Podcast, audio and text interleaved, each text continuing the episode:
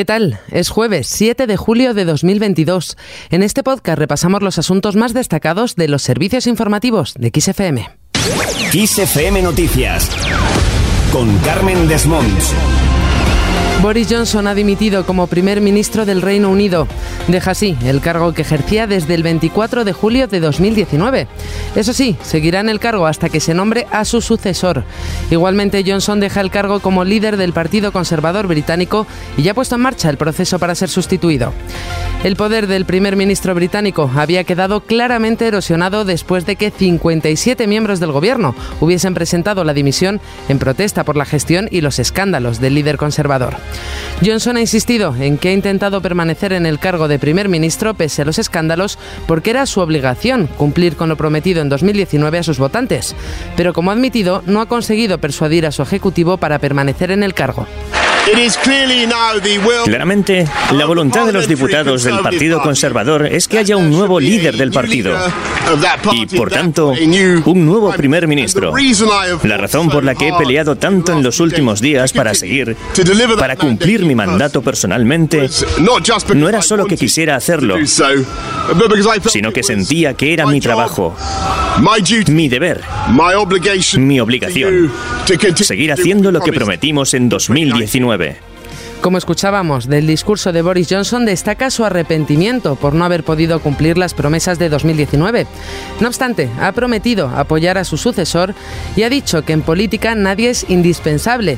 También ha afirmado que dejará con tristeza el mejor trabajo del mundo. En política, nadie es ni remotamente indispensable. Y al nuevo líder, sea quien sea, le digo que daré todo el apoyo que pueda.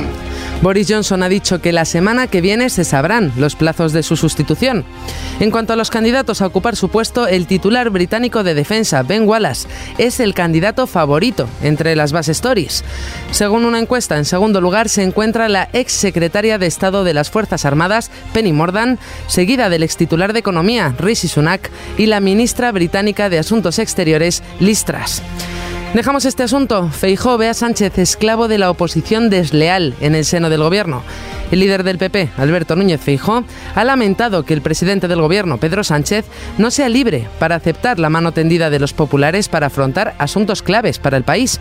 Y es que, ha dicho Feijó, está hipotecado e intervenido por los radicalismos y padece una oposición desleal de Podemos en el seno del Consejo de Ministros. El gobierno padece una oposición desleal que se sienta en el Consejo de Ministros. Y otra oposición que tiende la mano en los asuntos trascendentales para su país. Este no es el único tema del que ha hablado Feijó, y es que el líder del PP se ha mostrado dispuesto a dialogar con la Generalitat y el independentismo si es presidente del gobierno. Eso sí, ha dejado claro en relación a los indultos que si el soberanismo quiere reconciliación, lo mínimo es no seguir provocando. Sobre si pactaría con el independentismo para gobernar, Feijó ha dicho que no recurriría de entrada a ellos, porque el separatismo es, ha dicho, letal para Cataluña y él no quiere ser coautor o copartícipe. Más cosas, baja ligeramente el precio de la gasolina y del diésel. El precio medio del litro de gasolina se sitúa en 2,112 euros y el del gasóleo en 2,076 euros sin aplicar el descuento. Supone un descenso del 0,75% y el 1,14% respectivamente. Eso sí, este precio todavía supera la media europea. Además, las gasolineras no se están embolsando los descuentos del Gobierno. La Comisión Nacional de los Mercados y la Competencia ha concluido que, de forma general, las gasolineras están trasladando la bonificación de 20 céntimos por litro a los combustibles aprobada por el Gobierno, aunque eso sí, no descarta que pueda haber estaciones de servicio que individualmente hayan absorbido una parte de la bonificación y aumentado sus márgenes.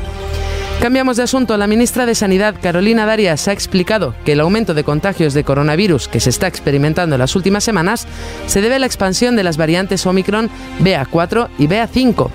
Y es que ha dicho tienen mayor transmisibilidad, aunque todo apunta a que no tienen mayor gravedad.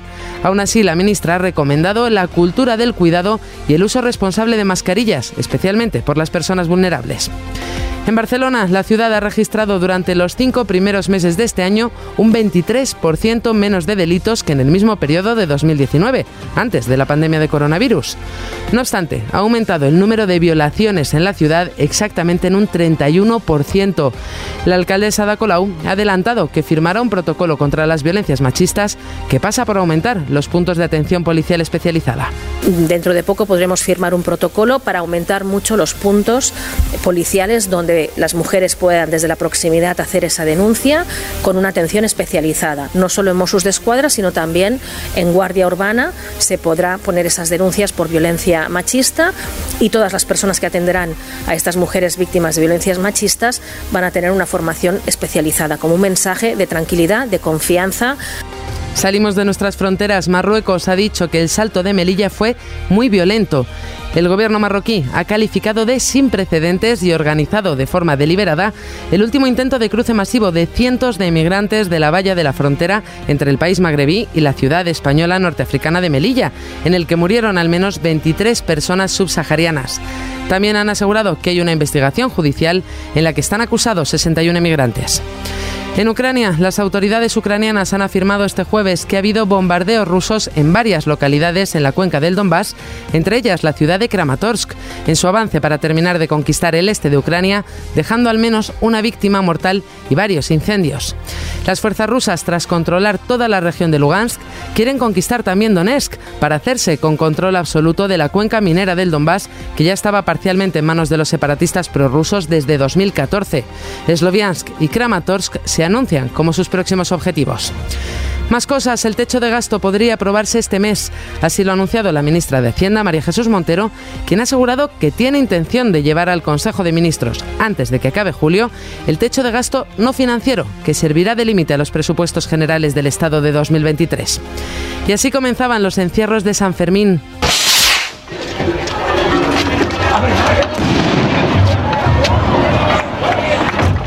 Una carrera rápida y limpia ha abierto el primer encierro de San Fermín 2022.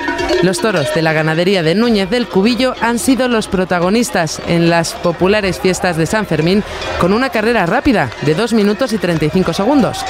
Seis personas han sido trasladadas al Hospital Universitario de Navarra tras su participación en el encierro, ninguna por asta y todas por contusiones y golpes tras sufrir caídas durante la carrera.